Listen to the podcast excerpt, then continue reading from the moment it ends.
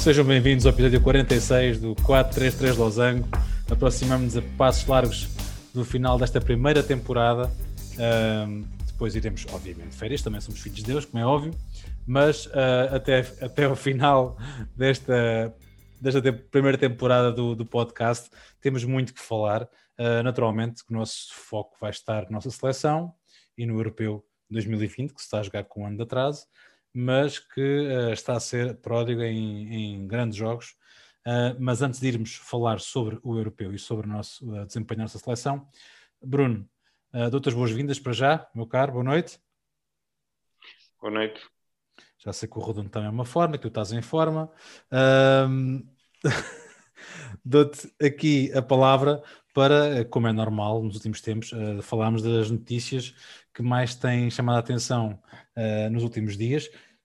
Tem sido um apanágio não ser relacionadas com, com o futebol, mas com um grande uh, destaque para os nossos atletas uh, lá fora, que têm dado bem conta de si, começando por o nosso mais medalhado de todos os tempos, Lenino Cunha, mais uma vez em grande plano. Sim, o Lenino Cunha, quem não sabe, atleta paralímpico, um, já leva assim uma quantidade pequenina de medalhas, são 218, mais ou menos, uh, coisa pouca. Uh, bom, perdão. Um, para um, um atleta com 38 anos, é verdade, um, mas com, com muita qualidade, muito, muito esforço, muita entrega ao desporto, muita vontade. Um, se os atletas paralímpicos muitas vezes não, não têm o devido reconhecimento. Este atleta em específico, com a quantidade de medalhas que já conquistou, e estamos a falar dele porque fez mais um, mais um campeonato do mundo em que trouxe mais uh, sete medalhas, se não estou em erro, seis ou sete. Só assim, só assim. Um, se não me engano, foram sete. Uh, portanto, uh, merece um bocadinho mais ainda reconhecimento, porque traz resultados, coisas que muitas vezes os outros atletas profissionais uh, não trazem. Uh, depois, uh, Miguel Oliveira, também mais uma vez temos de falar nele, fez mais uma corrida fantástica. Um, partiu em 12, acabou em segundo, só não conseguiu apanhar aquele rapazinho que dá pelo nome de Marco Marques, que para quem também não sabe, é provavelmente um dos melhores pilotos de MotoGP de todos os tempos. Tem estado afastado por lesão um, mas regressou regressou em grande e durante grande parte vi um, apenas uma parte da corrida, uma fase muito ali, não digo inicial, foi fase intermédia, mas vi que o Miguel Oliveira fez tipo seis ou sete voltas mais rápidas consecutivas. Uh, ele literalmente foi atrás do atrás do Marco Marques, não o conseguiu apanhar, mas fugiu do resto e estava com um andamento fantástico. Miguel mais uma vez. grande plano, pá. O Miguel está numa forma credo. Falcão está a voar bem alto e mais uma vez teve a nossa bandeira no pódio. Uh, algo que não é tão habitual quanto isso. Um, depois, falando um bocadinho já mais em, em específico do futebol, tivemos ali aquelas notícias engraçadas, por exemplo, quando se falava de Rafa Benítez para o Everton, os adeptos vieram-se manifestar em grande do tipo, não queremos que é esse senhor. Uh, que primeiro, para Benítez, que vergonha. Primeiro, a parte de ainda haver clubes interessados em Rafa Benítez, para mim já é um espanto. Também me ultrapassa. Uh, Ultrapassa-me completamente. Depois, uh, aquela malta não se esquece que ele treinou o Liverpool, não é? É um bocadinho, é um bocadinho assim. E ele, na altura, chegou a ter algumas palavras menos bonitas, digamos, para, para a malta do Everton, e eles, obviamente, não, não se esquecem disso. Uh, tivemos mais uma vez também uma notícia triste de um, de um jovem, muito jovem atleta do Sporting Clube Portugal, atleta de basquetebol com 19 anos, que, que nos deixou. É mais uma daquelas notícias tristes. Um, mas voltando a, a lembrando desta que tinha aqui nos apontamentos e estava-me a passar. Um, voltando depois ainda ao futebol, para mais meia dúzia de, de notícias, tivemos a situação caricata do, do Gennaro Gattuso, que deixou o comando técnico da Fiorentina ao fim de duas semanas. Uh, isto fez lembrar assim um bocadinho aquela história do, do Camacho no Real Madrid. é tal, isto, as contratações não estão a ser o que eu quero, então é logo, vou viajar. Já se fala na possibilidade de Tottenham, o Tottenham parece que quer tudo que seja treinador que mexa. Eh, precisa. o que é certo é que Tudo cai. não. Tudo cai. Porque será? Pois, eu digo não, amigo. Primeiro tem- estou a dizer que não. primeiro só tem que um, primeiro tem ele um presidente. Primeiro tem um presidente, toda a gente sabe que não é muito certo. Completamente. É, usando aquela linda expressão um bocadinho cucu. É, depois, o melhor jogador e melhor marcador da equipa quer ir embora. Se o Eric Kane se vai embora, provavelmente o segundo melhor jogador da equipa, o senhor Um Minson, vai dizer assim: o que é que eu estou aqui a fazer? O Bale vai regressar também. Portanto, eh, quem for pegar naquela equipa pensa assim: ok, eu vou ter que reconstruir uma equipa com Sem um presidente onde eh, não tanto isso, mas Ele não é famoso por gastar dinheiro, Bruno, como tu sabes. Ele Não, não... É esse é que é o problema, não é que ele não tenha dinheiro. não, não, ele, ele tem, gasta, não- ele gasta, não esquecer aquele investimento a seguir a terem vendido o Bale, por exemplo, ele fez um investimento monstro naquela equipa. Hum, se calhar fez, foi, ou melhor, gastou dinheiro em vez de fazer investimento, aí é que teve o problema. Hum, e se venderem lá, por exemplo, o Harry Kane e o, e o Minson, claro que ficam com muito dinheiro. A questão é que, para as pretensões do Tottenham que quer estar no Big Four, eh, não vou conseguir fazer uma equipa de um momento para o outro, muito menos reconstruí-la com treinador novo, ideias novas e jogadores novos. Mas pronto. Hum, entretanto, tivemos também já oficializada a contratação de Depay pelo Barcelona. Eh, finalmente, o senhor Ronald Koeman tem um reforço que ele tanto ansiava, não conseguiu o Hinaldo. Hum, e o próprio Depay também que é- chega ao clube onde ele queria. Agora vamos a ver como é que, como é que resulta a coisa. Pá, é assim, o Barça consegue fazer contratações todas a custo zero. Eh, foi o, o Garcia, E Depay, estava, a ver, Agüero, estava a ver agora, desculpa quem é que lá. foi, o- e quem é que foi o- outro, Bruno? Foram quatro contratações quase certeza. Foi, foi o Garcia, Não. foi... Foram esses três. Uh, contratagens foram esses três. Também vai Um, sair agora um a custo zero, que é o Messi, portanto vai sair também para o mercado, também aquilo equilibra mais ou menos as contas, né? Não vai sair, não. Uh, e fala-se agora na possibilidade do Ancelotti, do Ancelotti Sim, sim, diz lá. querer levar o Calvert-Lewin para Madrid. Ah, isso era Bruno. 58 milhões.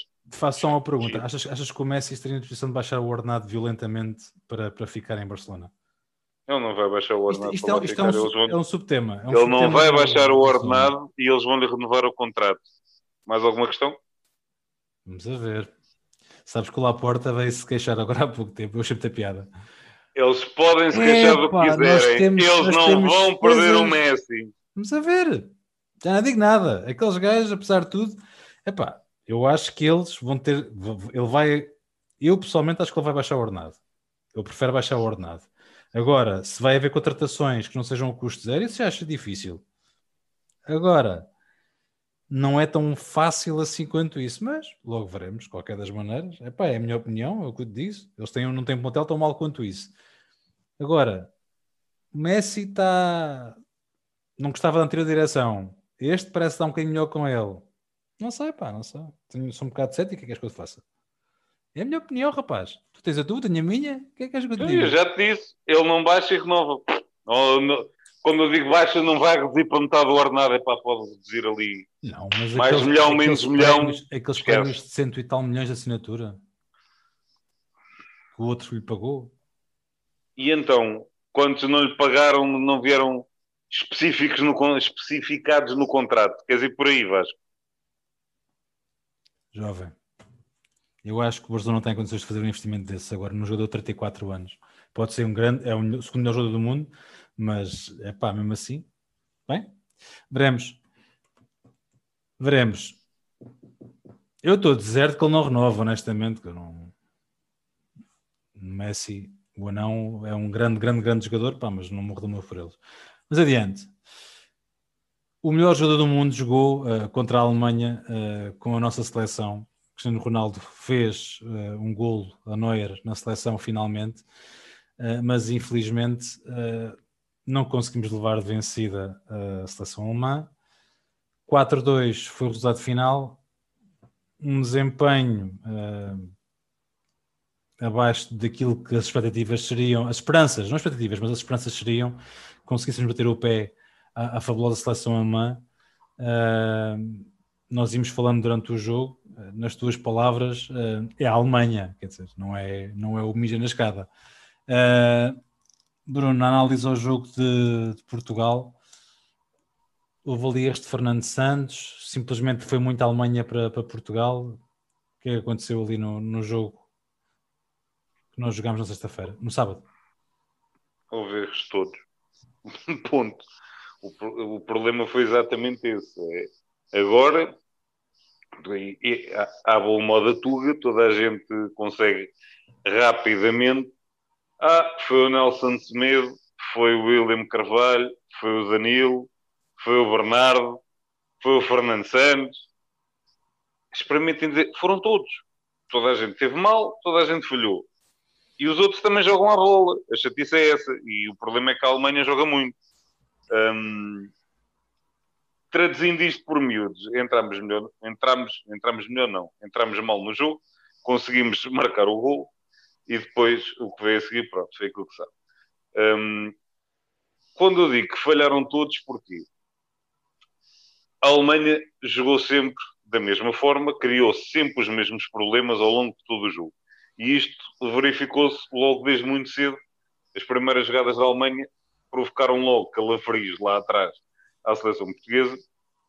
E a forma de jogar e a forma de criar perigo foi sempre, sempre, sempre igual. Um, a Alemanha joga de uma forma muito particular. Joga com, com os três defesas centrais, dois alas, mas são dois alas completamente diferentes. Na esquerda, o Gossens é um ala, digamos, à antiga, daqueles que faz o corredor todo, vai à linha de fundo cruzado e, e muito vertical. O Kimmich faz muito mais jogo interior. Depois joga com dois médios centro, com o Gundogan e com o Cruz, e joga com três soltos na frente, o Gnabry, o Müller e o Havertz. E a forma de atacar isto era sempre, ou melhor, a forma desta seleção de atacar era sempre a mesma. Vinha a bola para o lado direito, o Ginter, que era o central que joga ali daquele lado, subia um bocadinho mais, mais ou menos até ali ao meio campo, não, não fazia o corredor todo, mas ia tipo até ali ao meio campo. O Kimmich, lá está, a dada altura, vinha mais para dentro, em vez de ir pelo corredor afora, fazia mais jogo interior, juntamente com o Havertz e com um dos médios, normalmente era o Gundogan que ia mais para ali, criava ali alguma superioridade. Entretanto, quando o Müller, que normalmente jogava descaído para a esquerda, fazia a diagonal para o meio e o Nelson Semedo, obviamente, tinha que o acompanhar. O Gossens, entretanto, subia, virava o jogo e estava o Gossens sozinho do outro lado. O que, por vez, quando o Nelson Semedo chegava à aula para fazer a pressão ao Gossens, já o tinha olhado lá para dentro da área e já tinha, eh, ou colocava a bola, já tinha rematado, ou seja lá o que fosse. E nunca soubemos parar isto. Uh, convém também de dizer aqui mais um pormenor, era quando o Müller fazia a diagonal para o meio, o Gnabry também saía um bocadinho da posição de ponta de lança e ia ali mais ou menos para a zona da média defensiva. Isto confundia ali um bocadinho as marcações um, e nunca soubemos parar isto, e aí sim culpo Fernando Santos, mas também culpo os jogadores, porque convenhamos. Um, isto não, não são jogadores, com o devido respeito, não são jogadores do Inatel são uh, jogadores do melhor que existe e a dada altura, se não vem a ordem do banco, eles próprios têm que perceber, ok, isto não está a resultar, estamos sempre a ser lixados, para não dizer outra, pressão, outra expressão, daquela forma, temos que enfrentar isto de outra maneira para parar isto. Não sei, tanto, ah, vão fugir àquilo que o treinador está a dizer. Quantas vezes nós, no final dos jogos, não vimos o treinador a mandar a equipa subir e eles cada vez mais para dentro da baliza, quase, porque é, é um instinto natural. E aqui também os próprios jogadores deviam ter, deviam ter feito isto de outra forma. Vão dizer, ah, isso agora é muito fácil dizer. Mas é que isto havia várias formas de parar isto. Para já, hum, começando pelos problemas que, que nós temos nós temos uma fantástica dupla de defesas centrais, mas um deles, e que nós já nos cansámos aqui de elogiar, que é o Pepe. Uh, o Pepe é fantástico nos duelos individuais, é fantástico na marcação individual num para um, mas o Pepe tem um grave problema é que ele não sabe defender a zona. Uh, o Pepe tem que ter ali o, o avançado encostado a ele e tem que morder-lhe ali os calcanhares e roubar-lhe a bola, mas não sabe fazer jogo posicional. Lá está, isto resolvia-se como? A dada altura, o Nelson Semedo, em vez de acompanhar o Muller para junto dos centrais, mantém a posição e olha, Pepe, é teu. Uhum. Que é o central que joga ali daquele lado e é o Pepe tem, tem que ir marcar. Só que lá está, o Pepe das duas uma, ou saía da posição para ir apanhar o Muller, não sabia ficar ali meio termo só a fazer aquela marcação à zona. Depois há aqueles que vão dizer, ah, isto era para aqueles que diziam que o culpado era o Nelson Smith, uhum. desgraçado andou levar dois para um, dois contra um o jogo inteiro, e o mesmo aconteceu também algumas vezes com o Rafael Guerreiro, não aconteceu tanto porque lá está, o Kimmich fazia mais jogo interior e não fazia um jogo tão aberto, porque senão ia dar ao, me... ia dar ao mesmo do outro lado. Para aqueles que disseram que o problema foi o Bernardo não acompanhar o, o lateral, na minha opinião, se o Bernardo, o Bernardo podia acompanhá-lo o jogo inteiro e ser quase um segundo lateral direito. Para já não tinha pulmão para isso. Um, segundo, aí é que Portugal nunca mais saía de lá atrás porque quando recuperas a bola, se tens o Bernardo encostado ao Nelson Semedo, do outro lado o Jota está encostado ao Rafael Guerreiro, vais mandar um balão para a frente e rezar para que o, o, o Rei Cristiano lá segura a bola na frente e consiga estar ali no meio de três defesas centrais à espera, à espera que a equipa suba toda. Portanto, esqueçam isso, não ia resultar. Para aqueles que culpam os médios defensivos, eles literalmente, perdoem a expressão, foram comidos o jogo inteiro. Mas foram comidos, lá está, também por uma questão tática mal resolvida. Na minha maneira de ver, isto era razoavelmente, isto podia ser, como eu digo, podia-se enfrentar isto de várias formas. A mais óbvia, recuavas o Danilo mais para o meio dos centrais, fazias ali uma linha de três centrais quase, os laterais já não têm que vir para dentro e já consegues ter ali supremacia, já consegues ter o equilíbrio na, nas laterais. Vais dizer assim, ah, perto do meio campo pedes o meio campo, epá, o Bruno Fernandes, em vez de andar a jogar como segundo ponta de lança, que me parece um bocadinho absurdo, já disse aqui no primeiro jogo e disse e mantenho em relação ao segundo, recuar um bocadinho mais o Bruno Fernandes um, e já consegues equilibrar o meio campo com o outro médio. Para mim, na minha opinião, o que fazia mais sentido, até porque vimos várias vezes o Bruno Fernandes ali encostar no Kroos logo na saída de bola, fazer aquela pressão. Um, o que fazia mais sentido, o Bernardo Silva vir um bocadinho mais por dentro, encostar num dos médios, neste caso no Tony Kroos, que era o que ia normalmente mais ali do lado esquerdo. Recuavas o Bruno Fernandes para marcar o outro médio, que é o Gundogan, hum. e sobra-te os dois médios defensivos. Ora, se um vier para junto dos centrais criar superioridade no meio, os laterais já estão na aula, e o outro médio defensivo consegue fazer ou superioridade no meio campo, ou então ir ajudar numa das aulas onde estiver mais apertado. Isto é simples. E já equilibras o jogo todo lá atrás. A partir do momento que estás equilibrado, quando recuperas a bola, o Bernardo é só ir para a faixa lateral, pelo o buraco, porque o Gossam se viu. Vão-me dizer, o Rudiger vai atrás dele. Ok, o Rudiger pode, pode ir atrás. Mas se o Inter está subido na direita, vai deixar o Hummels um para um com o Ronaldo, que não me parece também nada má ideia. Portanto, dava para equilibrar isto de várias formas. Outra questão, Portugal, na minha opinião, fisicamente está de rastros. Porque houve ali vários lances. O Bernardo tem um lance na primeira parte que hum, faz um pico para a frente, vai um, um, contra dois ou um contra três, que até faz ali uma jogada perigosa, quase que marca gol. E depois nós acabamos por isso porque ele não conseguiu não recuperar. recuperar. E film, filmaram-no logo a seguir àquele lance perigoso e viu-se que ele estava estourado e estávamos ainda na primeira parte. O Danilo tem duas jogadas de contra-ataque dos alemães, que os nossos centrais estão dois para dois com os avançados alemães, em que o Danilo vai tentar recuperar e ele não consegue correr, literalmente, vê-se que ele quer, ele não consegue lá chegar. Nenhuma delas é no final da primeira parte, a outra é meio da segunda, ok? No final da primeira parte, um dos nossos médios já não consegue fazer recuperação, uh, ardeu. Ele, com ele... mais 45 minutos para chegar. E, e um pouco não é que estás a dizer, a solução de Fernando Santos foi precisamente tirar Bernardo Silva ao intervalo e colocar Renato Sanches mais, um bocadinho mais fresco, pelo menos com menos minutos nas pernas do que Bernardo na época. E o com uma problema, o Renato está numa forma fantástica. Não, não, não, não, é não, não, forma quer dizer física, o cansaço dele já era sim, muito. Sim, sim, é o que eu estou a dizer, está numa forma fantástica, ele, em termos físicos está aquilo que sempre foi, e está numa excelente forma. A questão é, tu tiras o Bernardo do jogo, tu tiras também capacidade de decisão no último terço. O gol que nós que, que o Cristiano marca, tu só marcas aquele gol porque é o Bernardo a conduzir a bola. Sim, sim. É aqueles que dizem que o Renato tem que jogar no lugar do Bernardo. O Renato ia conduzir a bola, obviamente, e se calhar até chegava lá à frente mais rapidamente que o Bernardo, mas não faz o passo que o Bernardo fez depois para, o, para o Diogo Jota. Esqueçam lá isso. Provavelmente ali o Bruno Fernandes esteve muito bem a criar a dúvida no, no jogador alemão, que vai ali pedir a bola e o jogador fica sem saber vou com o Ronaldo ou vou ao Bruno Fernandes, que era o passo ali mais seguro. Se calhar o Bernardo ia entregar, o Bernardo, o Renato entregava a bola ali ao Bruno Fernandes e depois o Bruno Fernandes é que fazia o passo sim, para, sim, para o Jota. Perdia tempo. Mas não marca, exatamente, não, não ias marcar aquele gol. O Bernardo traz isso. E é aqui que eu digo: se o Bernardo não está em condições físicas de fazer o vai-vai-nal, cabe ao selecionador arranjar forma de o proteger para tirar o melhor partido daquilo que ele tem de bom, que é aquele último terço, a capacidade de desequilíbrio e a visão de jogo que ele tem. Como eu digo, é se calhar o Bernardo vir um bocadinho mais dentro, não acompanhar o Ala, e o Ala depois tem de ser um dos médios que vai, que vai pegar nele. Então achas que, não, falei... que o 11 vai ser o mesmo agora quanto à França então? Que tu ordem de ideias, achas que não há, não há outra forma. A, a, é assim, a, dizer, o... a tua forma de jogar, e eu percebo perfeitamente a ideia, também implica que não haja mudanças no 11. No fundo, o Fernando este 11 está bom. Santos, o Fernando Santos já disse que vai ter que fazer mudanças pontuais porque gestão física e tudo mais. Uhum. Uh, eu, sinceramente, eu não, acredito, não acreditava que ele fosse mexer.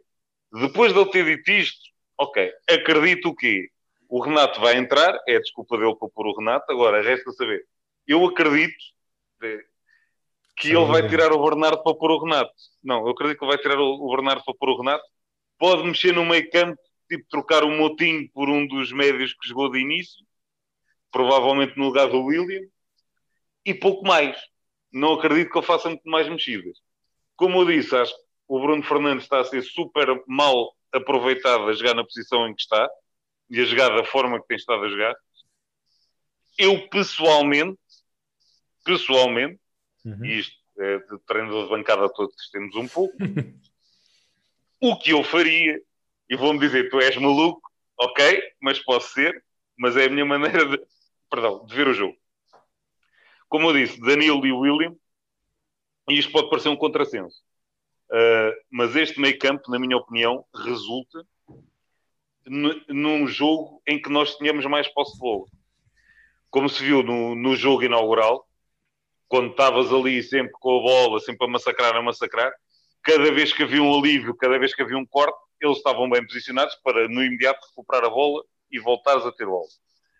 Quando têm que andar a correr atrás, quando não tens bola, a coisa não resulta. E contra a França não me parece que tu vais ter a maioria da posse de bola. Parece-me. E depois com o meio campo, com Pogba e Kanté, não me parece que aquilo vai correr muito bem. Tenho medo. Pô. E mais um, normalmente tem sido o Rabiot, mas se não for o Rabiot, joga o Tolisso não me parece que isto vá, vá resultar jogar com este meio campo. Então o que é que eu fazia? Eu sinceramente punha, punha o João Palhinha. Uh, o, João, o João Palhinha vinha numa forma fantástica, faz aquele lugar à frente da defesa muito bem. Uh, como o Fernando Santos nós fizemos duas faltas na primeira parte. Isto é prova que não conseguiste sequer chegar perto dos alemães, como eu disse, fisicamente estavas de rastro o Palhinha pode fazer muitas faltas. É pá, mas faz as faltas que tem de fazer, para o jogo quando é preciso parar. Sim, e isso sim, às sim, vezes também é necessário. Ao lado dele punha o Bruno Fernandes, eu recuava o Bruno para estar de frente para o jogo, para criar jogo. Não é ele estar lá à frente encostado ao Cristiano e a fazer o lugar do Cristiano quando o Cristiano sai lá, que nós aproveitamos o Bruno Fernandes e ele remata muito bem. Mas porra, ele remata bem quando vem de trás e aparece no espaço para rematar, não é? Está lá, espera que a bola chegue por ser do Espírito Santo. Uh, depois, para fazer o papel de Bruno Fernandes, segundo avançado, não tens melhor que o João Félix, goste se quiser do rapaz ou não. É o papel dele, é aquilo que ele sabe fazer. E neste caso estava tocado. E se não gostarem por obra e graça de experiência do João Félix, é para pôr o Pedro Gonçalves que fez a temporada que fez a fazer aquilo. Naquela posição. E depois, então, sim, eu mantinha o Bernardo, tirava o Diogo Jota, que também não tentava fazer um jogo por aí além, e punha o Renato, porque o Renato tem que jogar. Epá, a, a, forma como aquele rapaz entrou nos dois jogos foi o único foi a todas, não parou quieto um segundo. Aquilo que eu disse aqui, que ele é um bocadinho rebelde às vezes nos posicionamentos, ele neste jogo com a Alemanha mostrou muito bem a dada altura, via-se que ali ia para sair a correr desvairada e espera, não, manteve a posição, aguentou ali para depois então, quando já estava mais seguro e quando já tinha bola, conseguir sair, sair dali. E ele tinha que entrar. Eu modificava isto assim: Bruno Fernandes Palhinha, o Bernardo, o, o Félix e o Renato e o Cristiano lá na frente. Davas um bocadinho mais de andamento ao meio campo. O Bruno Fernandes frente para o jogo, epá, coloca a bola, porque é assim, o William nós sabemos, ele, ele mete a bola onde quer, mas, termos, mas é ali passos mais curtos. O Bruno Fernandes põe a bola na bandeirola de canto se for preciso, direitinho cá atrás sem problema. Eu passo longos, é muito melhor do que o William. E acho que também tem intensidade ali para jogar, para jogar a 8. Ele já o fez muitas vezes. Acho que ele jogar tão adiantado é perder metade do, daquilo que, que o Bruno Fernandes no, nos pode dar. E, e, ainda em relação ao jogo com a Alemanha, falar no Renato, aquilo, o Renato vai ter que pagar a baliza que partiu, porque isto é, é inadmissível. Foi uma fanfa, credo. E digo-te mais, por incrível que pareça, e Portugal fez um jogo horrível, uh, entre, lá está, tivemos em vantagem, depois estamos a perder, conseguimos marcar aquele gol. Se aquele gol, bola do Renato entra e se tu fazes o 4-3, uh, eh, desculpem uma expressão, mas os alemães borravam-se todos o resto do jogo. Porque quando Portugal sofreu 4-1, viu-se que Portugal caiu. Literalmente caiu os braços, de, ok, já fomos. Marcas o 4-2, estás ali um bocado por cima do jogo, tens aquele, aquela bola no poste e literalmente percebes bem, se eles marcam aquele, vamos atrás do 4 igual e a Alemanha que já estava a fazer a gestão, já tinha tirado uma, eles já estava ali, aí está a ganho, eles iam andar literalmente com as calças na mão até ao fim. Pena. E o Renato merecia, porque era um tiro. O, o Neuer, que é o Neuer, ele defendeu aquilo com os olhos, literalmente ele olhou para a bola do tipo, já fui, vou buscá-la lá dentro. É que não tinha hipótese e não estamos a falar de um guarda-redes qualquer. É o, o senhor Neuer. Muito, um, muito, muito, rapidamente, Bruno, só para, só para concluir e manter aqui em Portugal. A França, que sabemos que vai ser um jogo muito complicado, mas não, não é tão assustadora como se calhar a partida seria no início deste europeu. De qualquer das formas, Portugal não vai partir como favorito para este jogo à partida. É, é, é, é, é, é essa. Epá, desculpa lá, eu cada vez que olho para, para aquela frente tanto aqui e vejo Griezmann, Mbappé e Benzema, é assustador, porque o Mbappé joga por onde lhe apetece, como quer e bem lhe entende, é, faz o que quer. O Griezmann naquele pé esquerdo é, é, o que a gente sabe. E o Benzema fez a temporada que fez. Não temos grande Benzema, hipótese. Temos, temos. Nós temos sempre hipótese de ganhar, seja quem for. Mas quando disse que não, não, não é tão assustador, este ataque é assustador.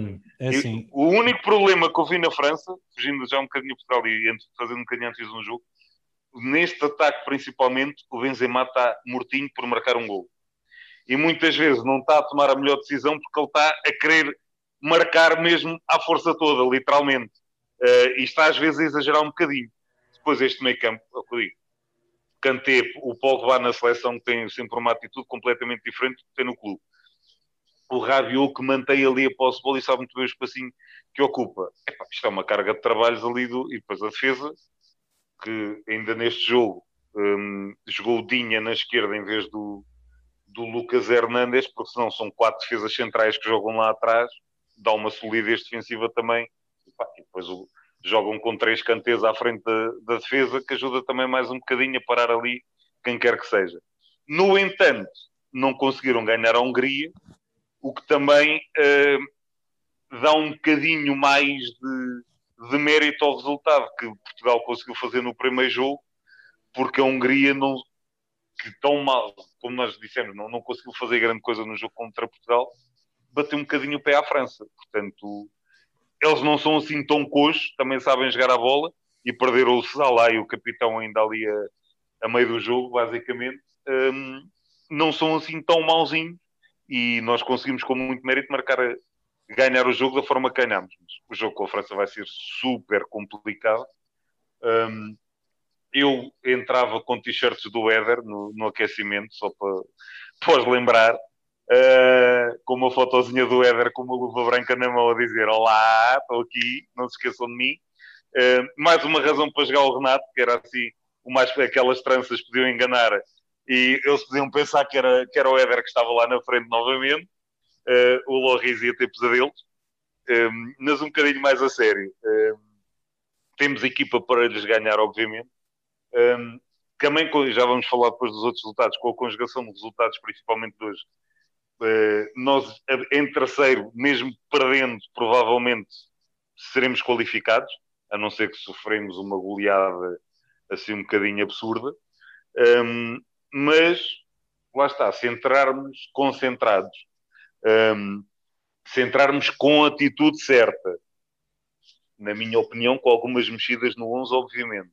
Um, acho que temos mais do que equipa para bater o pé à França. Lá está, ganhamos em 2016. Temos mais soluções agora. Uh, não me parece nada descabido que, que ganhemos. Agora, isto, lá está, o jogo é este é daqueles jogos tripla, só, só no fim. Vamos ver então se temos sorte. Eu espero bem que sim. Era bom. Era. Então, se a gente conseguisse eliminá-los, então isso era Bem, Esquece, nós não, não conseguiríamos, não, não, não, mesmo, que a gente ganhasse, mesmo que a gente ganhasse, eles sempre passar, mas pronto. Nós passamos. Gostava tanto de sonhar. Bom, vamos então ver como os outros uh, grupos do, do Europeu uh, têm-se jogado jogos muito, muito interessantes, no início do podcast. Vamos começar pelo grupo A, onde a Itália e o País de Gales são as duas seleções qualificadas diretamente. A Itália nem golos sofreu, uh, faz os nove pontos, faz o pleno. o País de Gales faz 4 pontos, fez os três resultados possíveis. A Suíça fica ali a espreitar, provavelmente também se qualificará deste grupo. Uh, Bruno, qual é que foi a história do grupo A neste europeu? A Itália cilindrou e os outros depois tentaram ir atrás. Um, a Itália, lá está. Até agora, sinceramente, foi a seleção que, que melhor futebol praticou neste europeu e é que, hum, muita gente olhou um bocadinho de lado para a Itália de ah, como eles falharam ali umas qualificações e tal, estes gajos estão acabados. Uh, mas a Itália tem muita qualidade, está a jogar um como eu disse, não sou grande fã do Mancini enquanto treinador, mas pôs esta equipa a jogar um futebol, problemas são do caraça, jogam muito à bola. Um, Já não é não é, já não é o Catanaccio antigamente? Nada, nada, nada a ver. Nada, nada, nada a ver. Esqueçam, esqueçam lá isso. Isto, com as devidas distâncias, isto faz lembrar quase a Espanha do Del Bosque, quando tinha ali Xavi nesta no meio campo, se trocou ali a bolinha, e depois lá na frente tem rapazinhos para resolver e que tem uma qualidade num para um que aquilo é, é um ver-se de vias. Um, mas está, a Itália deu só luz, deu só luz, fez aquilo que era a última jornada, já garantida a qualificação, trocou o 11, jogou, basicamente jogou o Bonucci e o Donnarumma do, do 11 habitual, depois o Bonucci foi substituído também e o Donnarumma também. E isso foi um grande gesto do Mancini. Uh, toda a gente se lembra, o Mancini foi um europeu em que jogou zero minutos, uh, muito a ser gostado, e, e então uh, percebeu que até o guarda-redes, o, o Sirigu, mereceu ter ali um ou dois minutos de jogo, mais os descontos, num jogo que lá está, estava um zero e até podia a coisa não ter corrido ali mal, mas o jogo estava controlado e epá, foi, tentou dar minutos a todos, isso também é de enaltecer. Um, nesta Itália, como eu digo, aquele meio campo que joga habitualmente, joga muito, mas muito, e depois vão dizer, então e o Verratti? O Verratti, por exemplo, neste jogo eu não gostei de ver. O Verratti agarrou-se demasiado à bola, há uma jogada engraçada na, na segunda parte, já com o Bastoni, o defesa central está a sair com a bola e o Verratti vai literalmente roubar a bola ao Bastoni e o Bastoni fica, abre os braços perto da linha lateral do tipo então, porra, fica com a bola para ti, leva, pronto, está bem, mas ninguém joga. Foi, literalmente foi isto. Um, portanto, e acho, mas acho que aquele meio campo habitual da, da Itália um, pá, tem, além de uma qualidade, joga muito bem e entende muito bem cada um deles o seu papel. O Jorginho, lá está, como eu digo, também não sou um fanático do Jorginho, mas joga ali de cadeirinha, mete a bola onde quer e distribui o jogo. O Varela trabalha e tem uns pezinhos e constrói lá na frente brutal e o Locatelli a fazer literalmente box to box, eu continuo sempre a ver como é que o Milan vendeu este homem. Um, trabalha muito bem, depois Insigne e Berardi no 1 para 1 é uma carga de trabalho nas aulas, e o imóvel é, é o imóvel, é aquele ponta de lança italiana, em quatro oportunidades marca três e meia e está tudo bem, é bolinha lá para o meio que ele acaba por, por marcar. Um, neste grupo, a grande seleção para mim foi a Turquia, eu esperava muito mais da, da seleção turca. Fizeram mal a ninguém.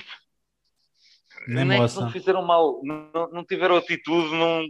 Oito gols Bola, epá, não tem uma, uma seleção por aí além, mas lá está. O Salhanoglu, que assinou hoje pelo Inter, isto também vai ser giro, mas isso são outros 500. Um, o Buraco Ilmaz tinha feito um excelente campeonato. Tem o Wunder, que é um extremo fantástico. Aquela dupla de centrais é muito boa. Epá, não, não fizeram absolutamente nada. A Suíça, o Embolo está a fazer muito, boa, muito, boa, muito bom campeonato.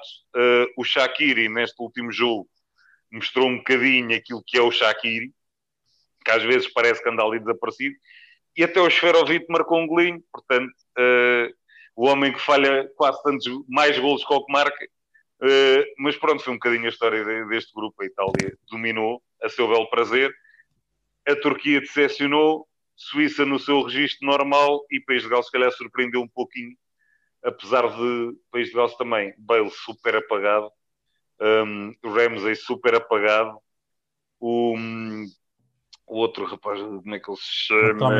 O Joe, o Joe, Allen. Não, não, não, não. McTominay não é, não é para aqui chamado. Isso é da Escócia. Da Escócia o, o Joe Allen. O Joe Allen, que no europeu passado fez um europeu brutal e neste europeu quase não está por ele.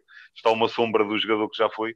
Um, e isso também explica um bocadinho. Mas no país de Gales, um, surpreendeu-me um bocadinho aquele ponta de lança que um, um bocadinho Kiefer Moore é o ponto de lança inglesa, mas que é daqueles que dá trabalho lá na frente. E muita gente se calhar não o conhecia, o ponta de lança do Cardiff, já tem 28 anos, já não é ali uma jovem promessa, mas é, é daqueles pontas de lança que, principalmente numa seleção que às vezes tem dificuldades em, em segurar a bola lá na frente, que é bastante útil, e até nas bolas paradas. Por falar, falar em domínio, podemos falar desse, dessa, dessa palavra que se adequa perfeitamente à Bélgica, que também limpou os, nos 9 pontos no grupo B. A Dinamarca, depois de todo o stress emocional pelo que passou, conseguiu qualificar-se, uh, a meu ver, de forma brilhante hoje, uh, no último jogo.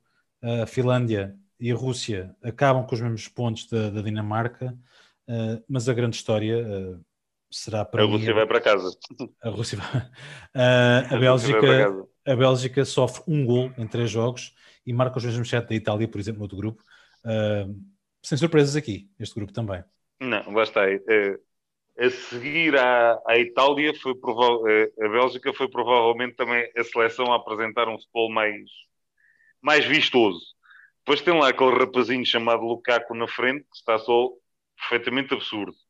Um, por acaso o, o Solskjaer deve estar a gostar de ver isto. Um, é, é, se calhar dava um certo jeito naquela equipa do United, digo eu. Uh, mas isso é uma à parte. Um, e convém lembrar que, apesar de tudo, esta Bélgica fez os primeiros jogos do europeu sem contar em pleno com De Bruyne, com Axel Witzel e com Eden Hazard, o que não augura nada de bom daqui para a frente. Porque o De Bruyne, começando a ter minutos e começando a recuperar, é o De Bruyne. O Hazard, como já disse, e ele próprio já disse, provavelmente não volta a ser o mesmo, fruto das lesões que já teve mas que está a recuperar a forma e o azar é daqui, os poucos minutos que ele tem jogado faz a diferença nesta seleção. O Witzel dá ali muita estabilidade e depois há, há aqui um rapaz também que passa despercebido muita gente, mas o Tillemans joga tanto. Joga tanto naquele meio campo. O Leicester diz que sim Põe... também. É, o Leicester diz que sim. O Leicester, por acaso, não falámos nas notícias, também contratou um jogadorzinho engraçado agora estes dias, o, o Patson Daka, para quem não sabe, era o goleador do, do Salzburgo, do Red Bull Salzburgo, uh, que depois de ter saído lá o Timo Werner, o rapazinho deu em marcar gols, com as devidas, lá está, eu não gosto deste tipo de comparações, mas uh, uh, é conhecido como o novo Eto'o, Falava-se que era o jogador que o, também que o, que Liverpool queria, que o Jurgen Klopp queria para o Liverpool, era o ponta de lança que ele queria contratar não é por acaso. E o, o Leicester faz ali uma excelente contratação, tendo em conta que muitas vezes este ano jogou com dois na frente. Uh, estamos a fugir um bocadinho ao tema, mas pronto, é só uma parte. Um, o Vardy também faz anos e está ali a fazer uma duplazinha engraçada. Na Premier vou gostar de ver este rapaz. Convém fixar o nome.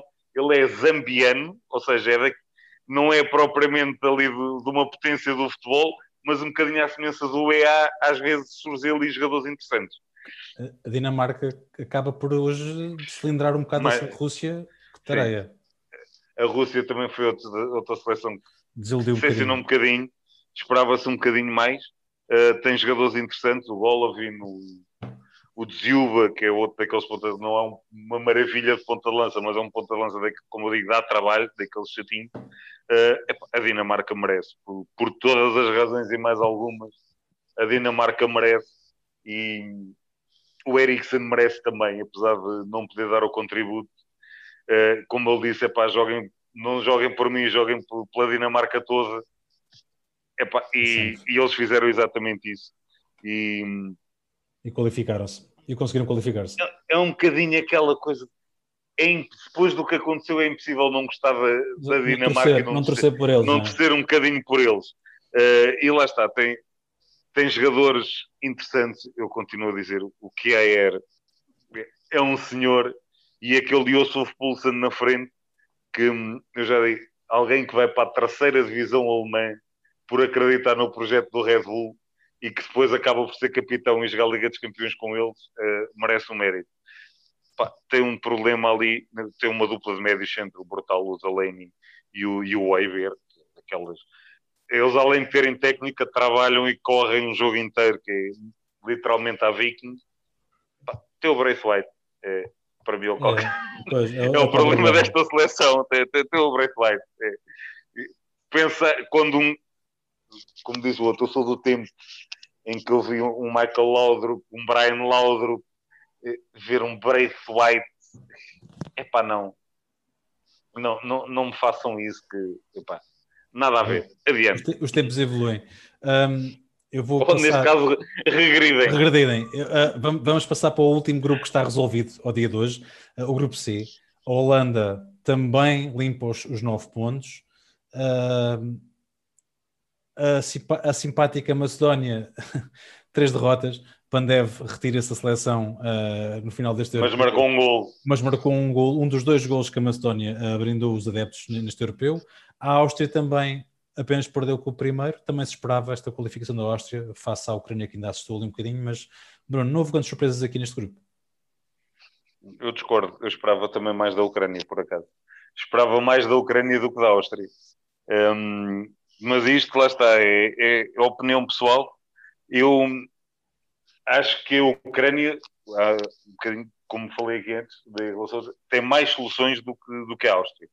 A Áustria, ok, tem lá aquele canivete, não é a Suíça, é austríaco neste caso, que faz todas as posições e mais alguma. Mas um, pá, se formos a ver o, a restante seleção austríaca, tudo bem, tem ali alguns jogadores interessantes, sim, que, que tem. Um, o Sabitzer é, é, muito bom, muito bom jogador, o Leimer também, uh, no meio campo, o Interager e o Dragovic são, são relativamente bons centrais, mas depois ainda, ainda, como se dizer, ainda anda ali o, o Arnautovic por aí fora, jogadores que já, já passaram um bocadinho, digamos, já, já passou o seu, o seu momento, um, mas pá, ok, tiveram, tiveram bastante mérito, atenção, uh, mas esperava um bocadinho mais da Ucrânia, tem ali, estes sim, tem ali jogadores que eu, eu, eu continuo a dizer, eu não, não entendo este Yarmolenko. Especialmente um pé esquerdo brutal de um jogador fabuloso, nunca se consegue impor.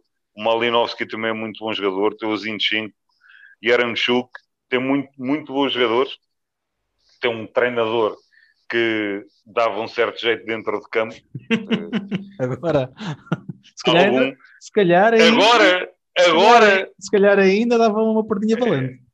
Convém lembrar que estes rapazinhos, a dada altura da qualificação, jogaram com, com o Shovkovski como guarda-redes, que era o treinador de guarda-redes, por causa dos casos de Covid. Olha, se tivesse uma razia dessas, isso se o Shevchenko tivesse que calçar as botas, ele não me parece nada estar em má hum, forma. Um, os gajos do Milan dizem o mesmo. Um, depois, uh, os Países Baixos, se quiserem, ou Holanda, como eu lhe chamo, um, fizeram o que tinham a fazer. Lá está, não tem os nomes de outros tempos, mas esta equipa também joga bom futebol. Uh, este ala direito, Dumfries, e rapazinho, para olharem para ele também de outra forma, que ele joga qualquer coisa. Na primeira jornada, por exemplo, que o, que o estava lesionado, jogou um rapazinho de 19 ou 20 anos, que é o Timber, que fez um excelente jogo.